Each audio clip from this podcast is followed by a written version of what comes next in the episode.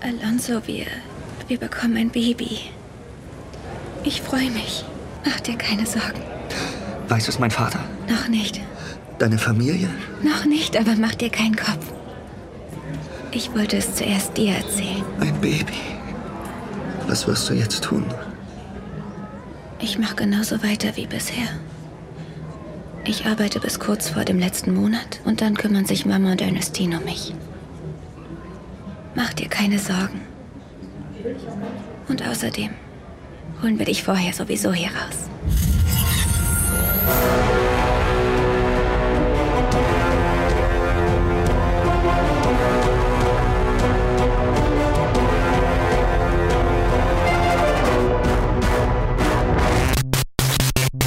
Halli, Hallöchen und herzlich willkommen zum ersten Review diese Woche mit mir, Ted, der jetzt zum ersten Mal anmoderiert und Hast du noch nie ein Review anmoderiert? Ich bin nee, Johannes, hi. ich glaube nicht, nur eins, wo ich selber moderiert, also wo ich Solo gemacht habe, aber noch nie Ah, zusammen. Und jetzt warst du das erste Mal in deinem Leben die erste Stimme im Review-Blog. Ja, oh Was mein- eine Ehre. boah, was für eine Ehre. Ja. Für diesen Film vor allem. Ja. Wer ist denn hier dabei? Warte, wer redet hier die ganze Zeit rein? Äh, der Johannes, hi. Da, der Johannes. Ah, servus. Man kennt mich So, aus Reviews wie allen. wie fast allen. Fast allen.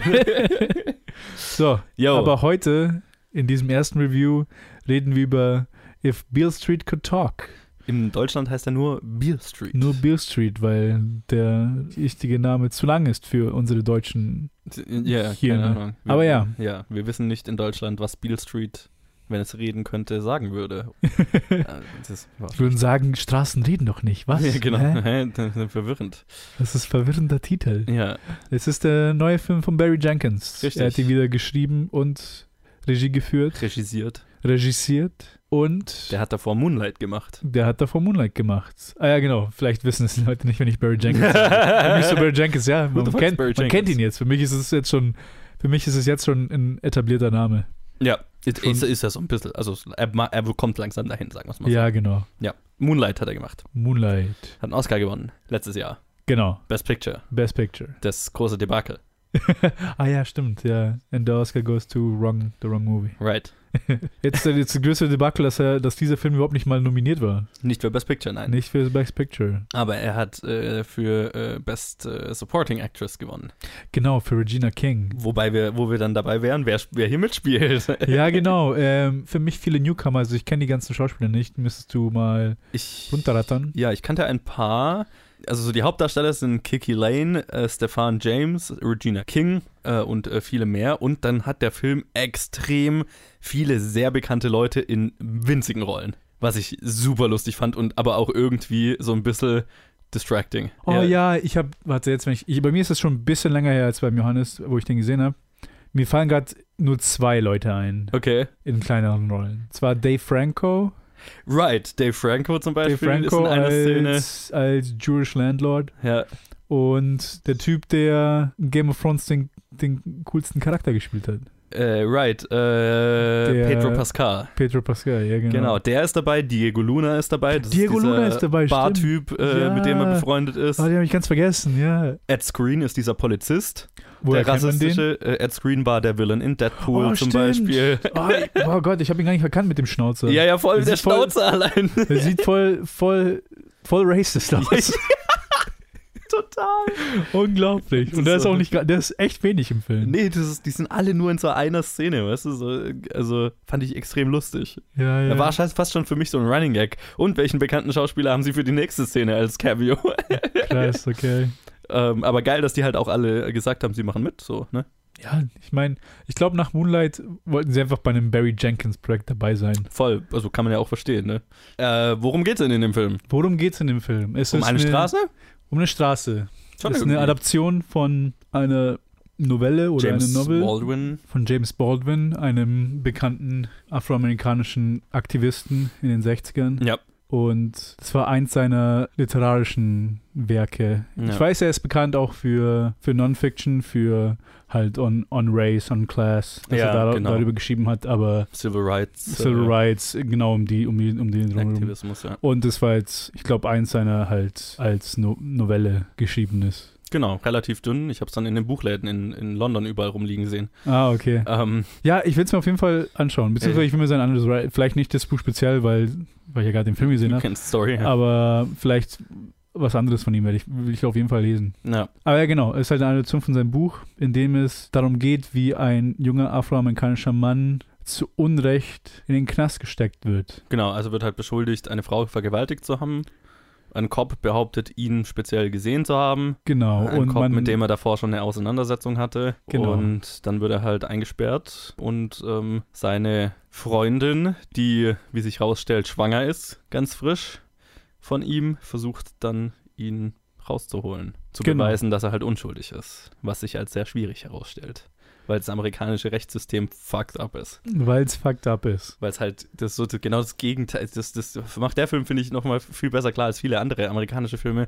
Das ist ja im Gegensatz zum Deutschen, wo im Zweifel für den Angeklagten äh, gilt, äh, da ja gilt im Zweifel, also der Angeklagte muss beweisen, dass es nicht ist, anstatt der, An dass der Kläger beweisen muss, dass es ist. So, ne? Ja, ja. ja. Und das ist halt so, Obwohl es ja eigentlich auch innocent until proven guilty sein muss. ja, aber halt so. ja. Aber das ist die Sache. Also man kann was behaupten und dann bist du über den, was behauptet wird, in der, in der Schuld äh, zu beweisen, dass die Behauptung falsch ist. So. Ja, genau. Ich meine, ich, mein, ich basierte ja in den 60ern und dann ja. ein Polizist, ein Polizist, der in dieser Story, man, man, man merkt, sie fällt sofort zusammen. Allein wie es wie es erzählt wird, wie die Fakten erzählt werden. Also Mhm. er, er soll sie vergewaltigt haben und dann soll er weggerannt sein und dann soll er über eine extrem weite Länge zu seiner Straße gerannt sein. Genau, aber und, sie haben ihn dann irgendwie Minuten später halt ganz woanders aufgegriffen. ja, sozusagen. genau, Minuten halt später. eine halbe Stunde später. Der Polizist, der ihn, der ihn angeblich gesehen hatte, war off-duty, der hat gar nicht gearbeitet Ja. und der, wenn er arbeitet, war da, wo die, der Rape passiert ist, war er nicht zuständig. Das Ja. heißt, er sollte eigentlich dort, gar nicht dort gewesen sein. Ja,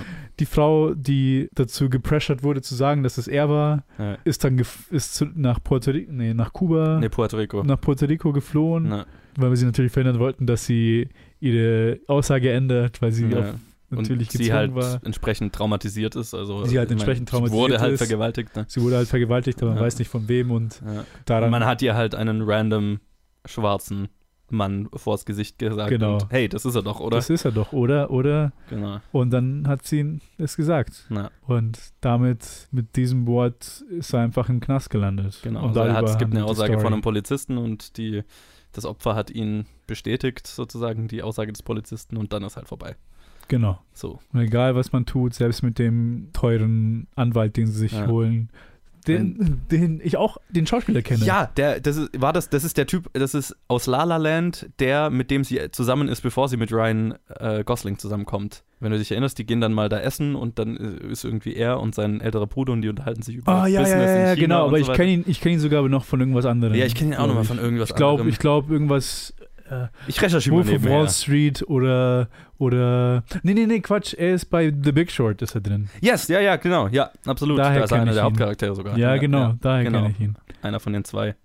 Aber ja, selbst er als teurer Anwalt kann nichts gegen das System machen. Ja, weil solange man nicht den, das Opfer dazu bringt, seine Aussa ihre Aussage zu revidieren, dann ist eigentlich nichts möglich. Nichts möglich, ja. Auch wenn es keine anderen Beweise gibt. Ja. Aber das ist jetzt erstmal Wie auch immer. Wie auch immer.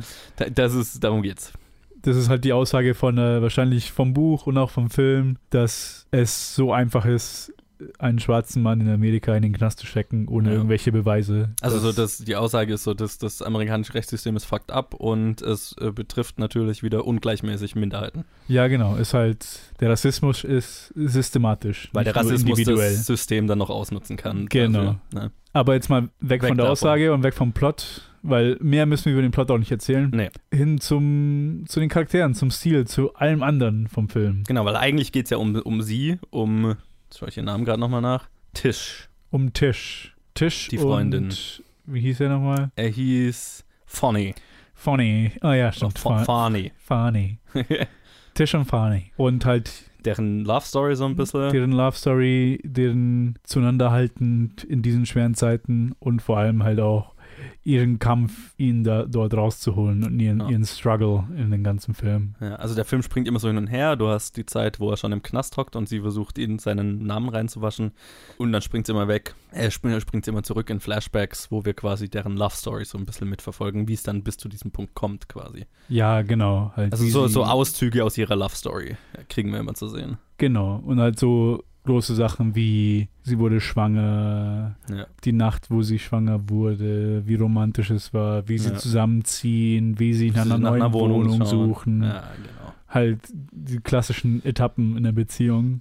Aber selbst das ist nicht mal, also das ist, das ist so die, das Skelett vom Film, Ja, worum es geht und was die Thematik ist. Für mich das Große ist einfach nur, dass dieser Film halt einen Dreck drauf gibt, irgendwie, obwohl es so ein, so ein schweres Thema ist, er versucht nicht irgendwie naturalistisch oder realistisch zu sein Nee. in, in seinem Stil, in der Herangehensweise, wie er es macht. Er ist hart stilisiert, ob das jetzt irgendwie vom audiellen oder visuellen ist, von beiden Seiten. Und das hat mir super gut gefallen. Also für mich ist es auch einer der, der schönsten Filme, die ich in, letz in letzter Zeit gesehen habe. Allein, was sie mit, was sie mit Farbe machen, was sie mit. Oh ja. äh, also es, er sieht einfach Hammer aus. Schaut Manche Shots sind so, so wunderschön. Ich glaube, ich habe auch, also, und das weiß ich nicht, das meine ich nicht böse oder so. Ich meine, ich habe dunkle oder schwarze Haut noch nie so schön gefilmt gesehen. Ja. Weißt du, was ich meine? Hm. Das ist so wunderschön beleuchtet und äh, Ja, ja. inszeniert einfach. Ich meine, äh, das ist die Sache, wenn man sich, wenn man es auch wirklich mal gemacht hat. Ich, ich, ich wage mich zu erinnern, dass das halt eine Weisheit war, dass es zu schwer war, schwarze Haut richtig zu beleuchten im Film. Naja, so weil es immer Motto- problematisch ist, sie neben äh, weißen Charakteren zu haben, weil man dann nicht für beide gut beleuchten kann Ja, oder mit dem Hintergrund Probleme haben kann. Aber dieser Film, der zeigt, und natürlich ist in diesem Film der Cast zum größten Teil afroamerikanisch. Jetzt die Ausnahmen sind buchstäblich einfach nur der Anwalt aus Big Short, der Typ,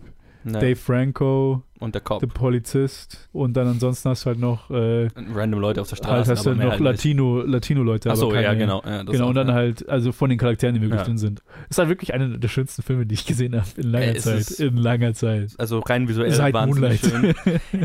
Er- ist, also ich meine, es macht total Sinn, weil es beides Barry Jenkins Ja, ist. Es, genau. ist. es ist sehr gut mit Moonlight vergleichbar, weil ich fand, Moonlight hat auch mit Farbe extrem gut gespielt und während Moonlight quasi so die, die kältere, bläulichere Version davon ja, ist. diese Blautöne hatte. diese Blautöne ist quasi Beale Street die warme, die wärmere, die romantischere Version davon. Ja, genau. Aber sehr vergleichbar, weil auch wie Moonlight ist, ist Beale Street Could Talk ein Mood-Piece. Es geht nicht um, es geht, es hat eine Story und es hat, es hat eine Geschichte, die erzählt wird, aber was viel, worauf viel mehr Wert gelegt wird, ist eine Stimmung, ist eine Atmosphäre zu erzeugen. Ja, genau. Da sieht man auch allein in den, in den, halt wie du gesagt hast, mit den, mit den Farbtönen halt sehr erdig Ja. und viel, viel Orange und viel, so viel viel, Orange. Gelb und halt, sieht halt Hammer aus. Ja. Und dann, ähm, wenn man sich die Kostüme anschaut, also Costume Department, wie die Leute ausschauen, wie sie angezogen sind, das sieht halt einfach auch super aus. Die Leute sehen, sehen mega aus. Und dann halt Ja. selbst den Konflikten, die sie haben. Es gibt eine Szene, das eine meiner Lieblingsszenen ist. Und zwar, wo Tisch ihrer Familie sagt, dass sie schwanger ist. Ja. Und dann sie die Familie von Fani zu sich einladen. Ja, Und dann, um sie denen es auch zu sagen. Und natürlich, ich werde jetzt nicht zu sehr in die Szene reingehen und die spoilern oder so auf eine Weise. ja. Aber auf jeden Fall, die Emotionen, die da drin sind, das Staging, das Blocking ist so gut. Aber generell, äh, es ist auch so, so gut geschrieben. Der Wit, den er reingesteckt hat, Oh ja. vor allem in, in die Schwestercharaktere von, von, von beiden Familien, aber im Prinzip eigentlich in jedem Charakter. Alles, was sie zu sagen haben, ist, Ja. hat so viel Power in der ganzen Szene. Eigentlich über den ganzen Film, weil das, diese Szene ist wirklich bei mir hängen geblieben. Ja. Weil sie so gut war. Ja. Also so, so mächtig. Ja, Wahnsinn. Also ja, total. Auch wahnsinnig gut geschrieben, also gut geschrieben und halt super gespielt. Also ich liebe unsere zwei Hauptcharaktere hier, Forney und Tisch. Also es ist äh, selten so ein sympathisches Screen-Couple gesehen, so, ne? Ähm, einfach denen du nichts anderes wünscht, als einfach nur Oh, bitte, ein, ein, wieso ein, kann nett, ein schönes? Leben. So. Wieso können wir nicht mit dem Happy Ending enden? Genau. Ähm, Alles nur gut gehen, bitte, egal. Genau, man will einfach nur, dass die beiden einfach, weil die so, ah, also, weil der Film schafft es halt auch tatsächlich, diese Romanze so schön rüberzubringen. Also ich finde, viele, viele Filmromanzen sind, stützen sich so auf dieses Helter-Skelter von einer Beziehung oder so. Und der Film konzentriert sich viel mehr auf Romance. So, Ja, ja. Nicht auf, nicht unbedingt auf Sex, nicht unbedingt auf Schmetterlinge im Bauch oder so, sondern einfach nur Romance. Ja, Einfach nur, ist- ich weiß gar nicht, wie ich es beschreiben soll. Es Ja, ist halt so, Es ist, man halt viel mehr eine ist Stimmung halt auf. viel, es ist viel fundamentaler als in anderen Romanzen. Wirklich, das ist, das ist eine gute Analogie mit äh, Schmetterlinge im Bauch bei anderen Filmen und hier ist einfach nur so, das sind zwei Menschen, die zusammengehören und sich lieben aus tiefstem Herzen. Und vor allem, weil sie sich auch schon so lange kennen, die kennen sich seit der Kindheit und so weiter. Das heißt, Genau. der Film muss nicht so dieses frisch verliebt Gefühl äh, vermitteln, sondern die, das, das ist was Tieferes, das ist was, Genau, es, es ist ne? nicht nur, ja, es ist nicht nur Liebe, es ist halt eine, schon eine Freundschaft vom, fürs ganze Leben und das heißt, Ja. da wird es auch keinen Sinn machen zu zeigen, irgendwie eine Verliebtheitsphase oder sonst was. Das ist, ja. das wäre komisch. Ich meine, vielleicht, ich weiß nicht, ich kann mich nicht erinnern, einen Trailer für diesen Film gesehen zu haben. Ich glaube, ich habe auch keinen davor gesehen, ehrlich gesagt. Aber ich kann mir gut vorstellen, dass sie diese, diese distinktiven Shots von wo Tisch und Fani beide direkt in die Kamera schauen, während Mhm. sie sich im Film anschauen. Ja. Und einfach so beide richtig intens Ich meine, man die Gefühle halt wirklich sieht Der und Film- merkt und fühlt. der Film spielt so viel mit Close-Ups. Und ich habe ein Interview auch mit Barry Jenkins drüber gehört, wo er darüber gesprochen hat. Das ist aber schon eine Weile her. Ich weiß den genauen Inhalt nicht mehr. Aber äh, wo er halt über drüber gesprochen hat, warum er gerade für diesen Film so auf diese Close-Ups stand. Ja. Ich muss sagen, es ist gewöhnungsbedürftig, fand ich. Aber ich, es macht den Film sehr distinkt. Es macht ihn, es gibt ihm ein sehr ein, einzigartiges Feeling und Look und so weiter. Also, Ja, das ist die Sache. Ich meine, allein mit dem Color Grading und mit dem Lighting und mit den Kostümen und halt vor allem dann halt mit diesen oft stilisierten Shots, die man halt hat, ist das, was ich gesagt habe, dass es halt überhaupt nicht naturalistisch aussieht ja, nee, Und- und, gar nicht will. und Also, gar nicht will. Und deswegen gefällt es mir auch so, weil Ja. oft, wenn es um so Cop-Geschichten, also mit so, äh, ja, ich kann es nicht, ich nicht wirklich als, als, als Krimi-Film sehen. Also es geht um. Naja, aber, um, aber schon so Racist Cop-Geschichten hatten wir jetzt schon viele. Ja, genau. Also jetzt The Hate You Give und äh, Der Hate You Give oder halt Free Billboards vom letzten Ja. Jahr, wenn man sich das anschaut. Free Billboards ist um einiges weniger stilisiert ja, und er ist deswegen nicht ein schlechterer Film, ist einfach nur eine andere nee, Entscheidung. ist einfach, ist einfach anders. Ist einfach eine andere eine andere. Herangehensweise. Aber ich finde ich find die Entscheidung cool, bei so einer Geschichte es so gemacht zu haben. Das heißt, obwohl es ist ein Racist Cop Plot, aber, Aber es ist kein darum Racist geht's. Cop-Film. Genau, aber darum Ja. geht's nicht in diesem Es ist Film. eine Romanze. Deswegen ist der ist es Racist Cop auch, wenn es hochkommt, ist er 30 Sekunden in dem Film. Ja. Eine Minute vielleicht. Ja, die, das Hindernis des, oder die, der Konflikt dieses Films ist, dass die Romanze nicht gelebt werden kann. Das ist ab und Genau. die, die, dass es halt aufgrund rassistischer Umstände ist, ist eine tiefere Message, die der Film hat, aber es ist nicht, es ist nicht die Stimmung, das ist die Grundstimmung des Films, sondern die Grundstimmung Mhm. des Films ist tiefe Romantik und dann der Schmerz, wenn diese nicht, wenn diese zerstört wird oder halt äh, äh, Verhindert wird. verhindert wird ja. ja. Und das bringt ja, das ist schon, das ist schon, das ist schon mächtig. Ist echt mächtig. Also, oh, ich, ich, ich kann mich erinnern, als ich Moonlight gesehen habe. Ich habe Moonlight, ich habe Moonlight, ich habe diesen Film beide in der Sneak gesehen. Und bei Moonlight mehr, aber bei diesem Film sind auch Leute rausgegangen. Ja, klar. Die Reception war nicht gut bei mir im Kino, da, wo ich arbeite. Das, Ja. Der Film ist echt mittelmäßig angekommen, ja. im besten Fall. Und ich war einfach geschockt. ja, aber es macht für mich total Sinn, weil das Sneak Preview Publikum ist nicht das Publikum für diesen Film. Nee, überhaupt nicht. weil ich meine, wenn du überlegst, welche Leute gehen in Sneak Previews, das, ist nicht unbedingt das Arthouse-Publikum. Ja, Das ist stimmt. nicht böse gemeint. Nee, das ist nicht böse, gemeint, ist ein anderer Film. Das ist einfach ein sehr anderes Zielpublikum. Jemand, der Genau. sich jetzt äh, Beer Street Could Talk anschaut, das ist schon eine sehr bewusste Entscheidung, glaube ich. Dann, man weiß, also ich kann diesen Film auch nicht uneingeschränkt empfehlen, weil er ist halt, er ist langsam, er ist moody, er ist, er, er, er hat mir definitiv besser als Moonlight gefallen. Ich habe ja schon mal gesagt, Moonlight hat, ich mochte Moonlight, aber Mhm. er hat für mich jetzt nicht gezündet. Der hier schon. Also hier dem, schon, dem ja. zu, zu Moonlight hatte ich keine emotionale Verbindung, zu dem hier schon Hm, deswegen, ich kann den Film sehr gut empfehlen, aber es ist, es ist kein Mainstream-Film. Es ist, es ist eine, ein, ein Romance-Mood-Piece, ein, ein, ein Stimmungsbild über eine Geschichte und einen Ort. Und Mhm. es ist sehr poetisch, es ist lyrisch, er fühlt sich an wie, wie ein Poem, ne? wie so ein Mood-Poem. Ja, der, ja, das ist, das, ist eine, das ist eine gute Beschreibung. Ja. Ich weiß gar nicht mehr, was zu sagen. Also ich will, das Problem ist, ich bin, ich war lange nicht mehr bei Reviews, Reviews dabei ja. und ich muss mich die ganze Zeit zurückhalten, weil ich nichts spoilern will. Oh nein. Ich bin es gewohnt, über den ganzen Film jetzt zu reden, in den ganz anderen Formaten. Nein, du kannst jetzt eigentlich nur noch eine Empfehlung abgeben oder nicht. ja, genau. Also für mich ist es eine klare Empfehlung. Dieser Film, ich fand ihn wunderschön Ja. und ich würde ihm jeden, der, der offen ist für neue Erfahrungen im Film, würde ich 100% empfehlen, sich den, Ja. da, in diesen Film reinzuhocken und sich den anzuschauen. Und ja, das war's. Also, ich muss echt sagen, also für mich ist hundertprozentig. Also, selbst die Leute, die nicht diese Art von Film mögen, ich finde ihn so gut gemacht, dass äh, das euch vielleicht doch überzeugen kann. Er ist definitiv äh, hat zugänglicher als jetzt Moonlight war. Als Ja, Moonlight war. ja, das auch. Das Würde würd ich behaupten, einfach weil ich es leichter fand, einen Zugang zu dem Film zu finden, als jetzt zu Moonlight zum Beispiel. Definitiv. Ja. Und alles. Kameraarbeit, Sud. Das, der, Kleiner Shoutout würde ich noch dem Score tatsächlich geben. Oh der ja, auch noch ich war Oscar so- nominiert war. Ja, ich war so genervt eigentlich, dass er den nicht gewonnen hat. Ich habe sogar unseren Oscar-Special, ich habe ja darauf getippt, dass er Ja, gewinnt, aber Ich ja auch, aber ich gönn's Black Panther, aber äh, der war auch, der war, Nicholas Britell Ist hat ja auch den Moonlight-Score gemacht und äh, ja, ja, der war auch schon ziemlich gut. das war so gut. Ich will nur sagen, ähm, auch die Kameraarbeit in manchen Shots ist so gut. Die haben, Ja. Dieser Film hat ein paar Longtakes, die echt klasse sind. Da merkt man, es muss, es muss nicht viel passieren im, im Shot, dass, dass er gut gemacht ist, der Longtake. Ja. Das ist das Komische. Meistens sagt man, soll, sollte man sagen, ja, wenn man die Kameraarbeit nicht merkt, dann ist es eigentlich am besten, weil dann ist am, am fließt fließt am natürlichsten, würde ich sagen. Also dass du Das nicht, würde ich über den das, Schnitt das sagen, nicht unbedingt über die Kameraarbeit. Kommt stark auf den Film an. kommt, ja ich. wahrscheinlich, wahrscheinlich. Also ich habe immer das Gefühl, dass je weniger man über das Technische nachdenkt während dem Film, desto besser.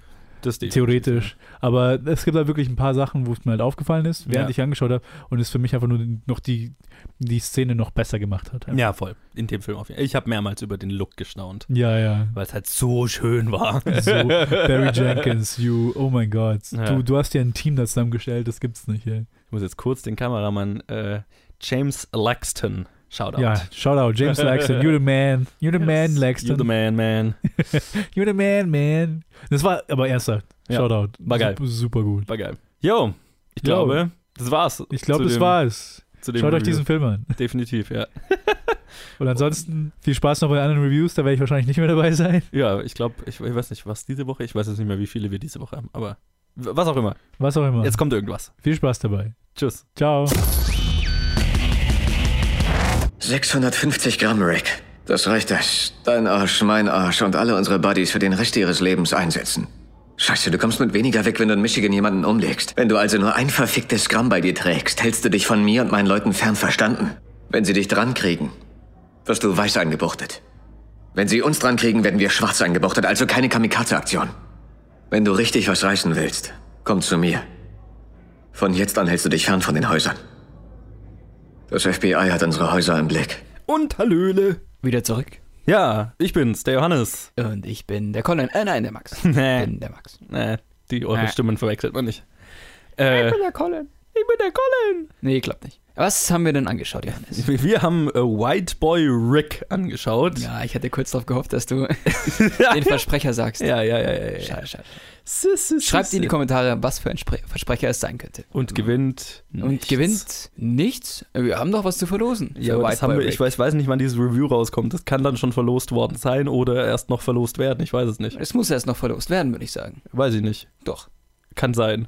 Ich glaube, es ist schon verlost, ehrlich gesagt. Das Review kommt, glaube ich, erst im März raus, das jetzige. Also, Du verlost aber davor schon Merchandise für den Film. nee, nicht für den Film. Das der, Ich dachte, für White Boy Rick haben wir. Nein, wir haben für The Hate You Give was und Ach für so. Alita. Ah, Und die zwei sind ja davor schon. peinlich. peinlich. Yo, White Boy Rick ist unter der Regie von Jan Demange, Demange, wie auch immer man ihn ausspricht, der äh, zum Beispiel den Film 71 gemacht hat, den ich sehr gut fand. Und 72, der Äh, nicht mehr so gut war. Nee. Und äh, eine, eine Miniserie, eine britische Dead Set heißt die, die ich total geil finde vom äh, Konzept her und unbedingt anschauen will. Da geht es irgendwie um äh, Big Brother-Teilnehmer, die quasi im Big Brother-Haus sind und dann nicht mitkriegen, dass außerhalb die Zombie-Apokalypse passiert. Geil. Das klingt total geil. Den muss ich, die muss ich unbedingt sehen, die Serie. Bis ihnen das Essen ausgeht. oder Ja, so. genau. Also ich, ja, es ist ein spannendes Konzept, finde ich. Ja, in White Boy Zurück, Rick. back to topic. Yes, da spielen mit Matthew McConaughey, Richie Merritt, ein völliger Newcomer übrigens, Belle Powley, Jennifer Jason Lee, Brian Terry Henry, R.J. Seiler, äh, Eddie Marsan, auch hier wieder eine ziemliche, ziemlich coole, ziemlich cool besetzter Film. Und äh, die äh, Story handelt, ist eine wahre Geschichte, basiert auf einer wahren Geschichte von dem äh, Teenager Richard Worshey Jr., der unter anderem, also der in den 80er Jahren in Detroit war es, ne? Ja, Detroit. Genau, äh, unter anderem ein Drogendealer, äh, Undercover-Agent für die fürs FBI, also Informant fürs FBI und ja, einige andere Verbrecher-Dinge, die er halt gemacht hat, illegale Waffenverkauf und sowas. Aber Ja, und, und Waffenmodifikation. ja, genau, ähm, alles Mögliche. Und der war, wurde halt, war halt so ein kleiner Kingpin und wurde dann schlussendlich verhaftet und Ja. hat sein Leben im Knast verbracht. Schade. Ja, das dachte ich mir am Ende vom Film. Schade. Ja, White Boy Rick, äh, also wahre Geschichte. Max, wie fandest du den weißen jungen Rick? Yo, Johannes. Also mal zur Besetzung. Die Besetzung ist Hammer. Ja. Matthew McConaughey ist immer gut, macht immer Spaß zuzuschauen. Definitiv. Ein super Charaktersteller, äh, Charakterdarsteller, oder? Also, krass. Absolut, ja. Da, da, da ist es einfach egal, was er spielt. Es ist immer lustig zuzuschauen und voll spannend, wie er die Charaktere umsetzt. ja. Wie hieß der White Boy Rick-Typ? Ähm, Richie Merritt, äh, eine, eine komplette Neuentdeckung Ja, ja, genau. von diesem wollte, da, Film. darauf komme ich gerade. Oh, Richie Merritt. Dafür, dass es sein erster Film wahrscheinlich ist. Ich glaube, der stand vorher noch nie. erster, er stand ja. vorher noch nie vor einer Kamera, habe ich gelesen. Krass. Hat mir auch super gut gefallen. Ich kann dir sogar sagen, also mir hat er auch sehr gut gefallen, ich kann dir sogar sagen, ich, wenn ich mich jetzt nicht alles täusche, ich glaube, die haben den gefunden, weil er irgendwie bei der Highschool, wo die gecastet haben, Drogen äh, verkauft hat. Nee, nee, weil er da irgendwie beim, beim Schulleiter halt äh, im Wartezimmer saß, quasi, weil er irgendwas verbrochen hatte oder was weiß ich. Und dann hat der Schulleiter ihn quasi einfach der, zu den Produzenten gesagt, ey, wie wär's mit dem so, nach dem Motto. Der passt perfekt. genau. Und Ja, mit seinem kleinen Schnurrbart, da passt er perfekt. Ja. Also, so ein richtig kleiner, wie du sagst, Kingpimp. ja, so, so ein kleiner. So ein fieser. Und, aber er hat auch so einen mega fiesen Gesichtsausdruck die ganze Zeit. Lächelt er einmal? Ja, vielleicht nicht oft, oder? Gegen Ende vielleicht. Gegen mal. Ende lächelt man ein bisschen. Ich glaube, es gibt Aber einen Shot, wo er mal lächelt. Ja, aber ansonsten ist er schon ziemlich äh, kalt. Ja, ich, ich weiß eine Szene, wo er lächelt, ja. Ja, ja, klar. Ansonsten die Geschichte äh, schon interessant. Ich glaube hauptsächlich wegen der Inszenierung und wegen den Darstellern fand ich es Mhm. interessant. Ich dachte mir tatsächlich am Ende vor Film so, hm, ist diese Geschichte wert erzählt zu werden? Ist ein bisschen flach gewesen. Ich, Klar, es ist eine wahre Geschichte, aber es düdelt so vor ein bisschen vor sich hin und der Film versucht mal da so ein bisschen was zu zeigen aus seinem Leben, dann macht er mal da ein bisschen die Gangstergeschichte, es ist ein bisschen undercover und letztendlich findet er dann wirklich, glaube ich, Geschmack so am Drogendasein. Das darf man nicht sagen, oder? Doch, doch. Darf man das sagen? Es ist ja eine wahre Geschichte, die Ja, Geschichte eine ist ja bekannt. Geschichte, Und dann kommt quasi so ein bisschen so ein Vater-Sohn-Ding raus. Er wird auch ein bisschen Vater. Also es hat alle, ja, wie, ist so, Ja, es ist ja, alles klar. so ein bisschen was. Ja. Und letztendlich führt es aber nicht so wirklich zu einem Punkt zusammen, sondern es verliert sich dann so ein bisschen und so einen richtigen Höhepunkt gibt es auch nicht. Und am Ende sitzt er im Knast und bam. Ich, Ende. ich, ich stimme dir da 100% zu. Ich glaube, du hast es sehr gut beschrieben. Ich fand, der Film war so ein bisschen all over the place. Der war so ein bisschen sehr, sehr unfokussiert und das Ja, ist tatsächlich Der auch. Fokus fehlt, Gute, gutes Wort, ja. Ja, das ist tatsächlich, was mir hier an dem Film am meisten gestört hat. Ähm, ich fand ihn gut. Ähm, er hat definitiv Oh genug ja, ich, Stellen, ich, fand ich, ihn auch nicht schlecht, das meine ja, ich nicht. er, hat, er, hat, er hatte für mich definitiv äh, genug Stellen, die ich unterhaltsam fand und Mhm. interessant fand. Aber ähm, das Gefühl, das du beschrieben hast von, oh ja, das war's, das hat sich bei mir Oder? auch eingestellt, 100 Sehr Prozent. Also ja. als der Film vorbei war, war es so ein bisschen, okay, und jetzt? Ich glaube, es sollte so richtig krass dargestellt Ja. dann sein mit seiner, mit seiner Originalaufnahme, so, ja, ich sitze seit 25 Jahren im Knast und sowas. Und, Ne, aber ich, es war kein Höhepunkt irgendwie. Nee, Also, und, und ich glaube, das, das rührt vor allem daher, dass der Film halt, wie du gesagt hast, zehn unterschiedliche Geschichten erzählt. Mhm. Also er erzählt die Geschichte von dem Drogendealer, er erzählt die Geschichte vom po äh, Polizeiinformant, er erzählt eine Vater-Sohn-Geschichte. Dann erzählt er noch eine Drogengeschichte mit der Schwester, die drogenabhängig ist und dann einen Entzug machen Too muss. much. Dann Ja, hat er noch ein Schwester ich Kind. Dann hat, vergessen. genau, dann äh, schmuggelt er Waffen. Dann, also es ist irgendwie, es sind 20 unterschiedliche Sachen, die der Film erzählt und dadurch, dass er so viel erzählt, kann er halt nichts richtig auserzählen. Und dadurch hat er halt auch irgendwie nicht so richtig Gewicht, hatte ich so das Gefühl. Ich glaube, die Sachen müssen drin sein, aber sie sind teilweise zu lang drin. Sie hätten vielleicht mal ein bisschen angesprochen werden müssen und dann hätte er sich fokussieren sollen auf einen Punkt. Auf eine Sache, ja. ja. Ein oder zwei Aspekte. Also man kann ja, man kann ja, also zum Beispiel, was interessant gewesen wäre, wäre, wenn der Film halt die Vater-Sohn-Geschichte ausbaut, sprich, der, der Sohn wird Drogendealer und FBI-Informant und was macht das mit der Vater-Sohn-Geschichte? Und dann hast du den Ja. Konflikt über den Ja, ganzen genau. Film. Aber so ist es halt, dass Matthew McConaughey über große Teile des Films einfach nicht Teil der Geschichte ist und dann Ja, halt Alter. wieder auftaucht irgendwann. Ja, ja. Ich hätte zum Beispiel diesen Part mit der Schwester drastisch eingekürzt. Ja. Weil da gibt es dann Szenen, wo der Hauptcharakter, Rick, überhaupt nicht auftaucht, Mhm. Sondern da geht es dann plötzlich nur um seine um seine Schwester. Um Was ja an sich auch eine interessante Geschichte ist, ist ja auch, aber ist halt. ja auch, aber es ist eine andere Geschichte. es ist eine andere Geschichte, ja. Und das ist halt, das, das war mein großes Problem mit dem Film. Deswegen also, hinterlässt er auch keinen richtigen bleibenden Eindruck. 100 Weil, Prozent. weil es so eine Erzählung ist von verschiedenen Sachen, die passieren, aber keine große Story jetzt. Ja, abs absolut, das ist gut beschrieben. Er hinterlässt keinen bleibenden Eindruck, weil, ja, also genau, genau aus dem Schade, Grund, das, weil das ist das große Problem, das der Film hat, weil alles andere ist echt eigentlich cool. Es ist gut gespielt, es ist interessant. Ja, die Geschichte, die Geschichte an sich ist ja total geil. Irgendwie Ja. so ein 14-jähriger Junge oder so, der sich so ein quasi ein Drogenboss-Level äh, an, an, an, an, ja, sich zu so einem Drogenboss hocharbeitet quasi. Oder zu so einem Schmuggelboss und gleichzeitig fürs FBI spioniert. Ist ja, Ja. ist ja eine Wahnsinnsgeschichte. Also ich verstehe total, warum die Geschichte erzählt wird. Aber ich fand, das war so ein, hat sich angefühlt wie so ein klassischer Fall von wegen ein Drehbuchautor, der das Gefühl hatte, oh, das muss unbedingt mit rein, oh, und das muss mit rein und das muss mit rein und dann so ein bisschen den Blick dafür verloren hat, was ist die e grundemotionale Geschichte, die ich erzählen will. Äh, Was ist die Story? Ja, und, und das ist schade, weil, weil, also wie du gesagt hast, Matthew McConaughey ist geil in der Rolle und Ja, dann halt über große auch. Teile nicht im Film. Leider. Der Sohn äh, Richie, Richie Merritt Jr. macht, finde ich, einen, einen äh, Richie Merritt, nicht Junior, seine Rolle heißt Junior, macht wirklich ein, ein, ein solides äh, Echt, Schauspieldebüt. für die Rolle fand ich ihn perfekt. Ja, total. Also, und das ist, also, das ist wirklich ein gutes Schauspieldebüt. Also für jemanden, der noch nie vor einer Kamera stand oder so. Oder? Ist krass, ja. Also es ist wirklich eine, eine Neuentdeckung. Und auch, auch alle anderen Schauspieler in dem Film, ich, ich fand wirklich, das war ein, ein kunterbunter, gut gecasteter Film. Und ich fand ihn auch schön gedreht, weißt du, es war vom, es hat so richtig dieses runtergekommene Detroit äh, als Es, Setting. es ist macht geil. super viel Spaß beim Zuschauen Ja, und irgendwann verliert sich halt leider. ja, genau.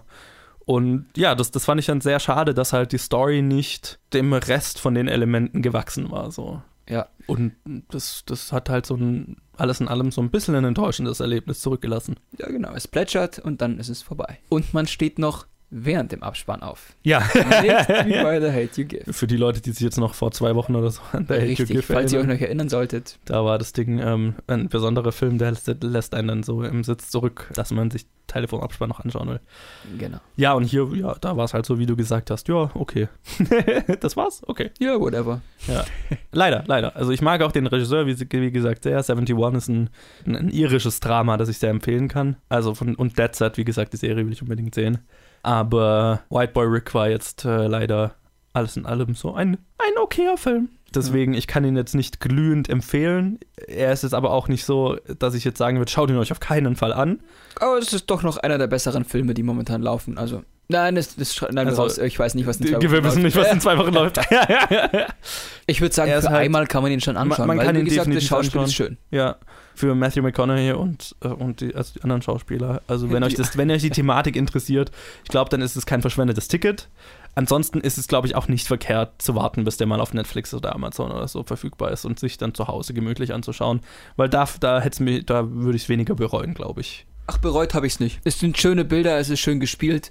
Letztendlich ist halt die Story leider so ein bisschen unzusammenhängend. Ja. Aber eigentlich kann Nee. man ihn sich schon anschauen. Man, man kann ihn sich anschauen, definitiv. Ja. ich würde es schon empfehlen. Okay. Für einmal kann man es machen. Kann man machen. Das ist doch ein schönes Fazit. Dann äh, war das unsere Meinung zu, jetzt wollte ich gerade sagen, The Hate You Give. Ich wollte auch gerade sagen, White Boy Give. Äh, The Hate You Boy Rick.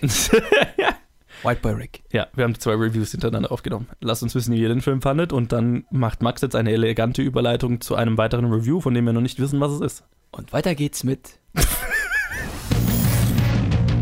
Hallo zusammen, ich bin die Lee und ich review heute das erste Mal alleine etwas für euch und zwar geht es um den Netflix-Film Isn't It Romantic? Directed by Todd Strauss Schulzen. Ich hoffe, ich habe das richtig ausgesprochen. Und äh, starring Rebel Wilson, Liam Hemsworth, Adam Devine und Priyanka Chopra. In dem Film geht es um die junge Rebel Wilson, die eine Architektin spielt und ein nicht so tolles Leben hat. Ihr wurde ihr ganzes Leben lang gesagt, dass sie nicht gut genug ist, um ein perfektes romantisches Leben zu führen, wie in den ganzen romantischen Chick-Flicks äh, und so weiter. Sie ist nicht die beliebteste, sie fällt nicht groß auf und äh, geht halt so durchs Leben, ist recht unzufrieden damit und möchte offener sein. Und äh, durch gewisse Umstände kommt sie in eine recht unangenehme Situation und wird ohnmächtig. Sie wacht jetzt in einer Art perfekten Welt auf. Alles ist wunderschön, jeder ist total begeistert von ihr und möchte was von ihr und es geht darum, dass sie total, sie geht erstmal total verwirrt durchs Leben und merkt langsam, dass ihr Leben ein PG-13 Romcom ist. Plötzlich ist da ein Flashmob hinter ihr und sie fängt halt das Fluchen an. Und jedes Mal, wenn sie flucht, gibt es irgendein richtig lautes Geräusch und man hört halt, äh, man sieht nur noch, wie ihr Mund sich bewegt, aber man hört das Fluchen an sich nicht und es ist echt lustig. Der Film hat ganz viele lustige Momente. Robert Wilson spielt das echt gut und es ist ein kitschiger, richtig, richtig kitschiger Chick-Flick, Romantic Comedy und ist manchmal echt ein bisschen cringy, muss ich sagen, aber es, es soll so sein, nehme ich an, wenn es so stark war. Die schauspielerischen Leistungen waren jetzt in Ordnung. Rebel Wilson hat ihren Job echt gut gemacht. Liam Hemsworth war echt nur zum, ah, zum Cringen. Das war schon echt schlimm. Und Priyanka Chopra war auch, ich weiß es nicht. Ich verstehe die Intention des Films. Er möchte kitschig sein, aber mir hat es einfach nicht gefallen so ganz. Es kam halt einfach nicht gut rüber. Es war so, hm, es war halt irgendwie komisch. Es hat irgendwie auch nicht ganz reingepasst und es kam einfach so rüber, als ob die Schauspieler keine Ahnung haben. Kam einfach schlecht rüber, obwohl es keine schlechten Schauspieler sind und die bekannt dafür sind. Priyanka Chopra ist ja zum Beispiel ein Superstar in den Bollywood-Filmen und ihre Leistung hier, das war, es, es war echt grausam. In manchen Situationen hat es echt funktioniert, äh, das Kitschige, und manchen halt einfach nicht. Und es gab halt plötzlich Musicals zwischendurch, ich glaube zwei oder drei Stück. Und immer wieder im Verlauf des Filmes passieren Sachen, die man sonst aus den typischen Romcoms und Chickflicks kennt. Es gibt die paar Bösen und natürlich ist äh, Mr. Perfect nicht der Richtige, sondern es ist jemand anders. Und natürlich funktioniert das nicht sofort, weil etwas anderes im Weg steht. Und ähm, so geht es eigentlich den ganzen Film über weiter, bis Rebel Wilson am Ende dann eine Art äh, Revelation hat und weiß, ah, okay, ich muss jemanden lieben, um aus dieser Welt rauszukommen, aus dieser anderen Dimension. Und schlussendlich passiert das auch und sie kommt zurück in die echte Welt und nichts hat sich geändert. Alles ist so, wie es ist. Und dann ist der Film auch vorbei, würde man meinen. Aber nein, es gibt natürlich zum Schluss noch eine Dance-Szene. Ja, Leute, wirklich. Auf jeden Fall zu meinem Fazit. Der Film ist echt lustig. Man kann Spaß dabei haben, aber wie gesagt, es ist jetzt kein Kunstwerk. Es ist nichts Besonderes. Man hat alles schon gesehen. Das ist die Intention des Films. Man kennt alles. Alles, was man erwartet, passiert. Es ist kitschig bis zum geht nicht mehr. Aber wenn ihr Langeweile habt an einem Abend, packt eure Mädels, äh, eure Jungs, No Discrimination und macht euch äh, einen schönen Filmabend. Vielleicht könnt ihr noch äh, ein, irgendwie ein, ein Trinkspiel draus machen. Auf jeden Fall ist es eine Art You can watch it, but you don't have to. Ähm, das war's eigentlich von mir. Ich äh, danke euch fürs Zuhören und wir hören uns nächste Woche wieder. Bis dann. Legenden sagen, Schiffe wären zu dicht herangesegelt und am Ende der Welt heruntergefallen. Niemand hat sie je wieder gesehen. Aber die Seeleute, die wieder zurückkamen, erzählten von einem riesen Wasserfall und Drachen, die den Eingang zu einer geheimen Welt bewachen. Wow. Nicht nur ein Nest-Hicks, sondern ein Land, aus dem die Drachen alle stammen. Sogar die Nachtschatten? Vor allem die Nachtschatten. Die finde ich gruselig. Keine Sorge. Eines Tages finde ich die geheime Welt und werde sie versiegeln, sodass die Menschen und die Drachen sich nicht mehr bekämpfen. I'm back. Hallo. Ähm, mit mir habt ihr wahrscheinlich noch nicht gerechnet, weil äh, I'm back! I'm back und ihr müsst mich wieder ertragen. Ja, äh, ich habe auch noch nicht mit mir gerechnet. Ich dachte, ich steige jetzt wahrscheinlich beim nächsten Review-Blog wieder ein. Ich dachte, dieser Film wurde schon längst reviewed. Er ist etwas länger schon draußen. Wir haben natürlich gewartet, bis Ja. du wieder da bist. Das ist ja nett. Ähm, ich wusste nicht mal, dass ihr gewartet habt. Trotzdem bin ich ins Kino gegangen, sobald ich wieder gelandet bin. Bin am nächsten Tag gleich ins Kino und habe diesen Film angeschaut. Es geht um How to Train Your Dragon 3. Ich habe ihn nicht einfach nur, ich bin nicht einfach nur ins Kino gegangen. Ich habe mein ohne Zahn Plüschtier eingepackt, habe mich ins Museum Lichtspiele gesetzt in München, falls man es kennt, und den vor mir auf diese, auf die Lehne vom Stuhl vor mir geklemmt, sodass ich immer so ein leicht über seinen Kopf geschaut habe und so diese Ohren und äh, dieses, äh, den ohne Zahnkopf so ganz leicht ins Bild tragen hatte. Es ist sehr merkwürdig, den Namen auf Deutsch zu hören, jetzt wo ich die Trilogie halt auf Ja, Englisch kurz Toothless, ohne, Toothless, Zahn, ja. ohne Zahn, keine Ahnung, irgendwie. Übrigens der Film auf äh, deutsche Drachenzähmen leicht gemacht. Ja, genau, Drachen drin Drei, leicht gemacht. die verschollene Welt, ach wie auch immer auf Deutsch heißt. Ohne Zahn finde ich gar keinen so schlechten Namen, ehrlich gesagt. Also ohne Zahn und Toothless, finde ich, gibt sich nicht so viel. Klingt so ein bisschen so was, was aus, aus, aus irgendwie äh, Jim Knopf oder so äh, Ja, aber- ein, ein, Charakter sein könnte. So. Aber Gefühl. Toothless auch irgendwie. Sure, ja, Also- ja. Das ist ja einfach auch literally die, die, die Übersetzung so. Aber nee. Also für die, die noch nicht lange diesen Podcast hören oder falls ich es noch nicht genug rübergebracht habe, ich bin absoluter Fan dieser Reihe, vor allem vom ersten. Ich habe es dir mal geschrieben, ähm, der erste Drachenzähmen leicht gemacht, das ist meiner Meinung nach äh, besser als jeder Pixar-Film, der je veröffentlicht wurde. Und wenn irgendjemand von euch einer anderen- anderen Meinung ist, schreibt mir und ich werde euch... Äh, das funktioniert auf Deutsch nicht. And I will fight you. I will fight you to the death if you have a different opinion. das, das hast du gesagt und dann habe ich gesagt, Ja, aber ich war, disagree. Ich war halt echt viele Kilometer weit weg. Ja, das ist ein Problem. Ich bin vergesslich, also habe ich vergessen, dich jetzt zu töten. Tut mir leid. Okay. Ja. Ja, nee, ich habe mir jetzt äh, gerade die, ich, ich hatte ja noch gar keinen davon gesehen und habe mir dann, weil ich wusste, okay, den werde ich mir halt anschauen und ich wollte die anderen eh schon irgendwann mal sehen, weil alle immer gesagt haben, uh, möglicherweise die beste Trilogie, eine, eine der besten Trilogien aller Zeiten, bla bla bla bla bla. Und dann habe ich mir die letzten Wochen gesagt, okay, gut, schaue ich die ersten zwei mal an und war tatsächlich sehr begeistert. Ähm, ich, mir hat der zweite tatsächlich aber besser gefallen als der Echt? erste. Ja. Das ging mir beim ersten Mal anschauen auch so. Als ich die da, den dann mehrmals gesehen habe, habe ich irgendwie meine Meinung da ganz stark geändert. Also ich Also- meine, der zweite ist definitiv messier, aber ich Ja. glaube, was mich beim ersten mehr gestört hat, ist, dass, die, dass da halt noch viel mehr die äh, Schema F-Boy and his Dog äh, Story so ist, ne? Mhm. Ähm, hatte ich so das Gefühl, da hatte ich ganz stark das Gefühl, okay, die Story kenne ich halt schon auswendig. Mhm. Ja, Das hatte ich in meinem zweiten nicht mehr so.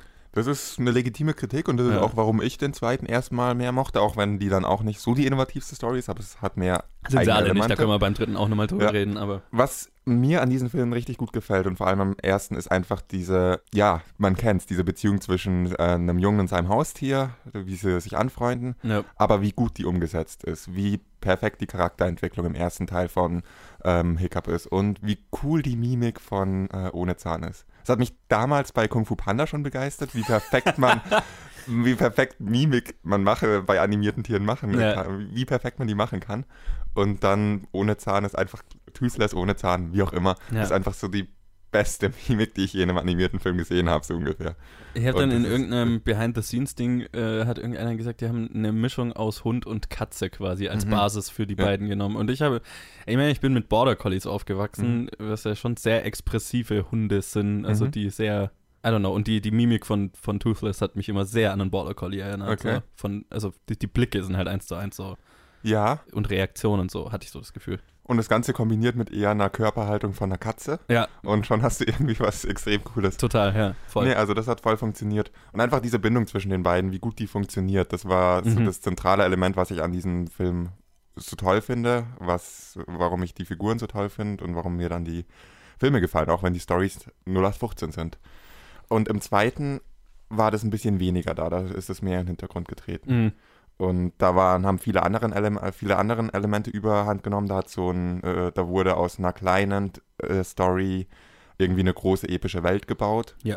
Und das hat für mich nur in Aspekten funktioniert. Andere Aspekte fand ich ein bisschen unlogisch. Man kann diese ganze ähm, Drachenfolgen ihrem Alpha-Story ganz gut auseinandernehmen und feststellen, dass eigentlich schon von Anfang des zweiten Filmes die ganzen Drachen hätten ohne Zahn als Alpha folgen Mhm, sollen und mhm. nicht diesem anderen Alpha. Ja. Und damit ist dieser ganze Plot auch wieder gesprengt. Ja, ich habe gesagt, ein Berg. Ihr müsst wieder Ja. mit meiner Kritik leben. Nein, legitim, legitim auf jeden Fall, ja. Ja, also das hatte halt irgendwie, wie du gesagt hast, messier, unsauberer. ja. Aber eigentlich wollten wir über den dritten reden und nicht über die ersten Ja, ein, eine Anmerkung hätte Ja. ich noch so, als jemand, der jetzt das Franchise gar nicht kannte.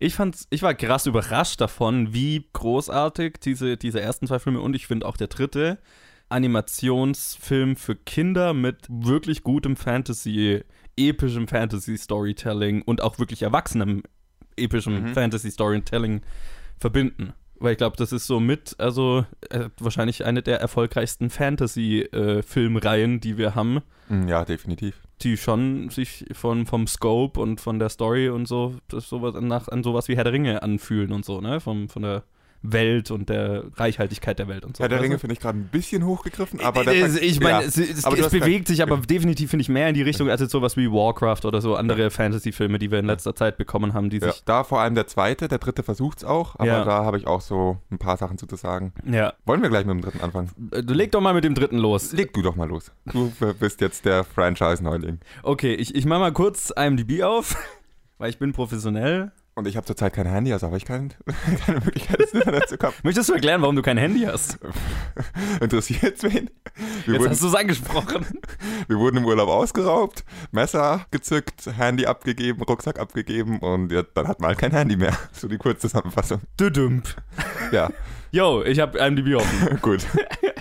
äh, Drachenzähmen leicht gemacht. Die geheime Welt heißt er übrigens, Ja. äh, sehe ich gerade. Unter der Regie von Dean de Blois oder de Blois oder wie man ihn ausspricht, sorry. Keine Ahnung. Also der hat auf jeden Fall die anderen zwei geschrieben und war tatsächlich auch bei allen äh, Regisseur. Gut, ähm, das war einfach. Und es sprechen wieder die Stimmen, also zumindest im Englischen natürlich, Jay Baruchel, America Ferrara, F. Murray Abram spielt hier den Villain. Und eigentlich, also der ganze Voicecast ist halt wieder dabei. Und ähm, in dem Film, äh, Colin, worum geht's denn? Ich wollte gerade sagen, der ganze Voicecast außer Gerard Butler, aber stimmt, der ist auch wieder dabei. Der ist auch Der wieder ist auch dabei. wieder dabei. Naja, es geht ähm, darum, es ist halt so, es ist der dritte Film, es ist eine Trilogie, das muss der Abschluss sein. Ja. Und der klassische, also die klassische Charakterbindung von, hey, wir haben uns als Kiddies eigentlich kennengelernt und du bist jetzt mein Haustier, ich bin der Junge, ist halt weiterentwickelt worden über den zweiten und dritten Teil. So, jetzt ist er ein junger Erwachsener. Ja. Jetzt ist Hiccup der ähm, äh, Chief, der Anführer des Stamms. Wie nennt man das auf Deutsch? Man nennt es doch nicht Anführer. Äh, äh, äh, nicht König. Äh, nee, nicht äh, König. Äh, Ähm, Vorsitzende, I Das don't know. scheiße. Das, was Majestic bei, äh, Majestix bei Asterix und Obelix ist, genau das. Häuptling. Häuptling, genau. Stimmt, Häuptling. Danke. Das hat lang gedauert. Ja. Also er ist der Häuptling seines Stammes. Ähm, sie haben aus ihrem kleinen Dorf, das mit ihren äh, Drachen äh, zufrieden lebt, irgendwie ein weltbekanntes Dorf gemacht mit ihren Drachenreitern, die äh, Drachen befreien und so weiter. Das Ganze wird epischer. Und manche Leute sind damit nicht so ganz glücklich, um es mal so auszudrücken. Ganz speziell der Villain aus dem Film, der alle Nachtschatten ausrotten wollte und jetzt merkt, dass er welche übersehen hat oder einen übersehen hat Ja. der dann anfängt, Jagd auf sie zu machen. Ein paar Faktoren führen dazu, dass Hiccup beschließt, dass es am sichersten wäre, mit allen Drachen das Dorf zu verlassen und eben diese geheime Welt zu suchen. Diesen Ursprungsort der Drachen, die Heimat der Drachen. Yes. Und ja, an dem Punkt wird es ein bisschen schwer, finde ich es ein bisschen schwer, die Story zusammenzufassen, weil das ist eigentlich auch mein Hauptkritikpunkt an diesem Film. Die Story geht in alle möglichen Richtungen und führt irgendwie, die meiste Zeit plätschert sie so in die eine oder andere Richtung vor sich hin, ohne was zum Abschluss zu bringen. Und dann springt sie wieder woanders hin, in einen anderen Handlungsstrang und macht den weiter und es verläuft sich sehr in unterschiedliche Richtungen. Es gibt den einen Handlungsstrang eben mit dem Willen, den sie bekämpfen müssen. Es gibt den anderen Handlungsstrang, der ganz logische, dass es jetzt dann Zeit ist für Toothless und für Hiccup irgendwie sich zu trennen und jeder in seiner Welt zu leben. Das ist einer, der relativ gut funktioniert. Der mit Mhm. dem Willen, den fand ich jetzt nicht so gelungen. Yes. Und dann gibt es noch so ein paar andere Handlungsstränge, die. Ich habe irgendwie das Gefühl, dass die Handlung so ein bisschen nicht weiß, wo sie hin möchte. Ich glaube, sie weiß, wo sie hin möchte, aber der Weg, also es, gibt, es gab ein klares Ende Ja, und der Weg dahin wurde halt ausgefüllt so ein bisschen. ja, ziemlich. aber ich, ich stimme dir dazu, also es gab definitiv Handlungsstränge, die fand ich, äh, haben für mich sehr gut funktioniert. Also ich, ich bin ein großer Fan von dritten Teilen in Trilogien tatsächlich. Also der dritte Herr der Ringe ist auch mein Favorite, weil ich bin super anfällig für Abschiedsgeschichten. Mhm. und für, für so Abschlüsse von, äh, von, von epischen großen Geschichten. Deswegen, der Film hat schon für mich sehr, sehr gut funktioniert. Und Mhm. auch diese, was du gesagt hast, diese Storyline von wegen, also Toothless äh, lernt dann eine andere, was, Day Fury ist das dann, glaube ich. Ja, ne? Also Light also Fury. Night Fury, also La- Night Fury, Light Fury, genau. Light Fury, genau. Auf, auf Deutsch war es irgendwie Tra Ta- Tagschatten oder wie auch immer. Wie auch immer. Ähm, auf jeden Fall äh, äh, entdeckt Toothless, dass er nicht der Einzige ist und dass es vielleicht eine Welt gibt, in der er glücklicher wäre als als Haustier von einem Mensch. Und Hiccup ist auch, äh, muss erwachsen werden und äh, den Stamm übernehmen und so weiter. Und so dieses. Dieser ganze äh, Plot vom, vom Erwachsenwerden und sich von dem Kindheitsfreunden, wenn man es jetzt mal auf echte Welt übertragen will, so zu verabschieden und so, das hat für mich ziemlich gut funktioniert. Mhm. Den Villain fand ich ziemlich schwach. Ja. Weil der irgendwie so, A, so ein bisschen eine Kopie von dem zwei, aus dem zweiten Film, fand ich Ja. war, weil die Motivation war ungefähr dieselbe, Ja. wenn überhaupt vorhanden, Ähm, außer, außer ich bin böse. Und deswegen hat für mich dieser Aspekt nicht so funktioniert, von wegen, der, der Typ ist jetzt plötzlich so bedrohlich, dass sie fliehen müssen, während der vom letzten Film ja ungefähr auf demselben Level war gefühlt. Mhm. Und den haben sie offen bekämpft und haben sie auch geschafft. Und tatsächlich schaff, schaffen sie es ja auch gegen diesen Willen in diesem Film immer ganz gut anzukommen, wenn sie gegen ihn ankommen müssen. Also die Bedrohung hat sich jetzt nie so massiv angefühlt, Ja. dass, dass diese ganze Flucht irgendwie gerechtfertigt gewesen wäre für mich. Aber Ja, es ist bemerkbar beim Willen, dass sein Power-Level schwankt von Szene zu Szene. Je nachdem, welche, was die Szene gerade benötigt. Manchmal ist er total übermächtig und manchmal denkt man sich, was ist eigentlich das Problem an ihm? Ja. Und manchmal wird er als total übermächtig dargestellt, obwohl er es eigentlich in der Situation nicht sein sollte. Zum Beispiel gibt es eine Szene, als er im Endeffekt äh, Hiccup in seinem eigenen Haus bedroht. Mhm. Und klar, er pfeift dann seine Drachen herbei, aber er ist in einem Dorf voller Drachen. ja, ja, Und ja. es sind irgendwie zwei Drachen. Also Ja. es ist oft so, ähm, der Villain funktioniert eigentlich weder in Motivation, noch wirklich als Bedrohung, noch als seine, die ganze Storyline, die ganze Fluchtstoryline funktioniert nicht so ganz. Es ist sehr konstruiert Ja. halt, um, Ja, also um, um zu diesem. Abschluss zu kommen, zu dem der Film letztendlich Ja. kommt. Das Problem ist, dass es nicht mal nötig war, um zu diesem Abschluss zu kommen, weil sie eh auf halbem Weg stoppen. Und- Leichter Spoiler, ja. Ja. Und das ist Mai. Äh, Naja. das dann halt mit, äh, trotzdem noch mit einer anderen Storyline weitergeführt wird. Äh, Ja. Es fühlt sich so an, als äh, würden zu viele halb legitimierte oder halb motivierte Faktoren ineinander greifen, Mhm. um irgendwie eine Motivation zu erzeugen, die nicht da ist, um etwas zu erreichen, was erreicht werden muss. Und das klingt alles extrem negativ. Ich habe gesagt, I'm back. Ähm, was auf jeden Fall funktioniert, ist die mal wieder die Geschichte zwischen Hiccup und ohne Zahn, was du auch gesagt hast. Ist 100%. definitiv das Stärkste am Film. Yes. Und so als Gesamtpaket dann die ganzen Kritikpunkte, die ich gerade geäußert habe, zusammen mit dieser Storyline. Ist ein okayer Film. Ist jetzt nicht eine Enttäuschung. Also nachdem du gesagt hast, wo ist der gut, war ich dann doch ein bisschen enttäuscht, aber Also ich fand ihn So. sehr gut. Also ich fand ihn, Ja. ich fand ihn emotional wahnsinnig zufriedenstellend Ja. am Ende. Ähm, vor allem für jemanden wie mich, der immer sagt, der immer das, ich gehe in jeden Animationsfilm, ich kann es einfach nicht lassen, ich gehe in jeden Animationsfilm mit dem Gedanken, jetzt schaue ich einen Kinderfilm an und dann halt, wie gesagt, nachdem ich dieses Franchise, ich habe die wirklich in, in, innerhalb von zwei, drei Tagen alle drei hintereinander geschaut. Und ähm, deswegen ist es vielleicht auch für mich ein, ein, ein Gesamtbild jetzt äh, von der ganzen Trilogie, das sich da für mich formt, weil es halt wirklich bei mir der Abschluss von der Trilogie dann war in einem Schlag. Ähm, so dieses, diese Kombination aus sehr erwachsenen Elementen und sehr erwachsenem emotionalem Storytelling und, und kindlichen Aspekten, die die Filme natürlich logischerweise auch haben. Ähm, das bringt es für mich einfach sehr gut zusammen und, und gibt wirklich ein zufriedenstellendes Gesamtbild.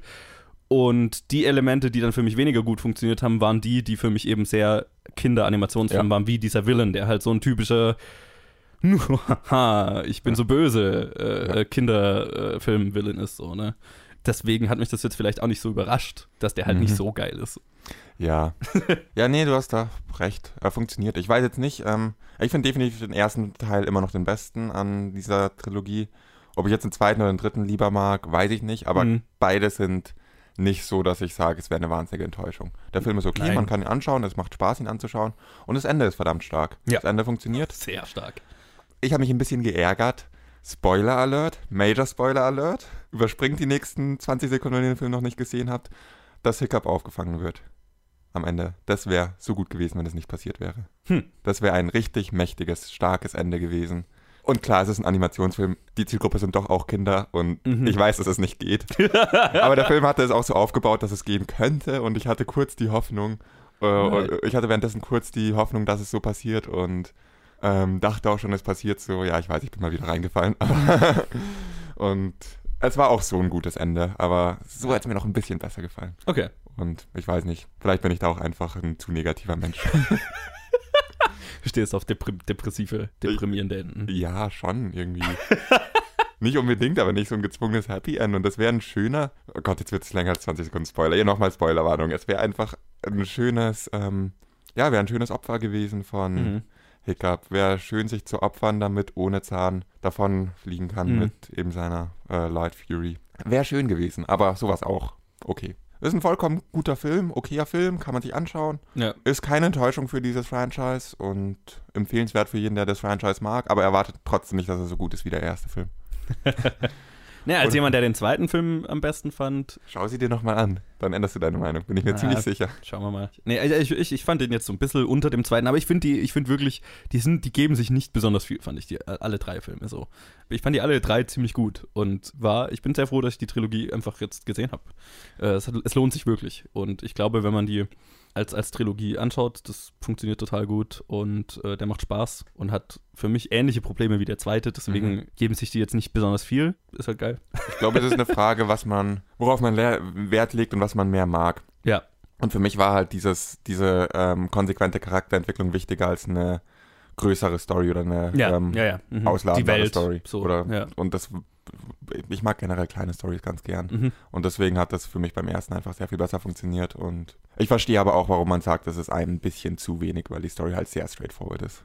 Und halt sehr erwartbar, sage ich jetzt mal. Wusstest du eigentlich, also es basiert ja auf dem Buch, Ja, aber. Ja? Moment, habe ich schon mal gehört irgendwo, aber. Ja. Wusstest du eigentlich, dass ohne Zahn oder Toothless eigentlich nur ein paar Zentimeter groß ist und in der ähm, Brusttasche von Hiccup lebt? Ungefähr so, so genau basiert auf dem Buch. Wow.